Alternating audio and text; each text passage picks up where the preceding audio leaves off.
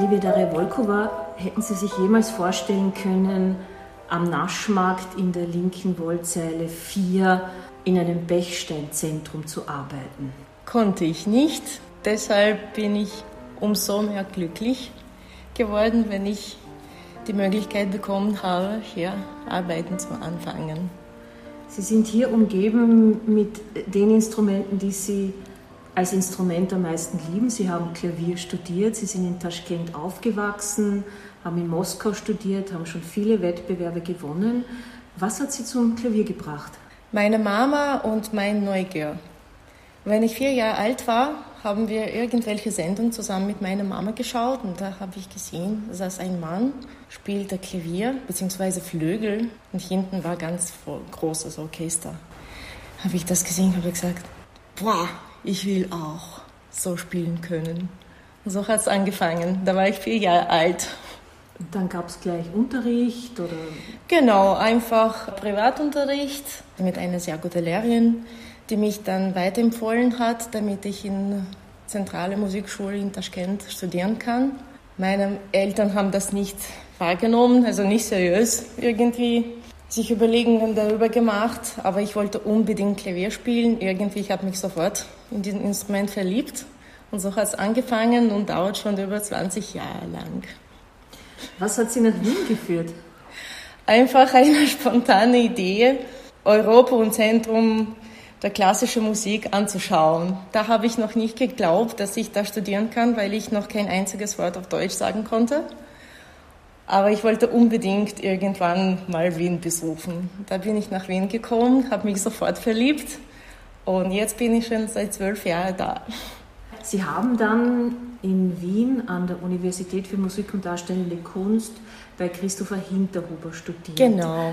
Hat sich diese Lehrerwahl ergeben oder war es ein Wunschlehrer? Das war genauso eine spontane Sache. Da bin ich zu MDW einfach so als Lehrer, als Probe sozusagen gegangen.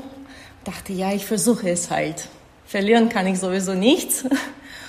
Und bei der Aufnahmeprüfung habe ich einfach mit voller Liebe gespielt und hatte keine Vorstellungen, dass ich das überhaupt schaffen würde. Aber es hat sich so ergeben, dass Christopher Hinterhuber mich in seine Klasse genommen hat. Und seitdem habe ich sieben Jahre bei ihm studiert. 2017 war der Abschluss, ich nehme an Konzertfachdiplom. Mhm. Was kam danach? Danach kam das Leben. Was soll ich jetzt machen? Wie und wohin? Ich habe es versucht, einfach Solo-Karriere aufzubauen. Kammermusik habe ich sehr viel gespielt. Zum Beispiel mit meinem Mann, der Saxophon spielt, haben wir Klavier-Sax-Duo aufgebaut, zusammengespielt, unterschiedliche Arrangements gemacht, auch so von Piazzolla zum Beispiel. Die Duos für zwei Gitarren haben wir einfach Arrangement für Klavier und Saxophon gemacht. Eine von großen Erfolg war für mich Auftritt auf der Bühne im Musikverein im großen Goldenen Saal mit Carmina Burana Projekt. Da bin ich ganz stolz drauf. Genau, und jetzt bin ich halt beim Bechstein. Ich nehme mal an, Sie haben auf der Bühne des Goldenen Saales im Musikverein nicht auf einem Bechstein gespielt. War in Ihrer Zeit vor Ihrer Arbeit hier Bechstein schon ein Begriff für Sie? Bechstein war mir auf jeden Fall bekannt.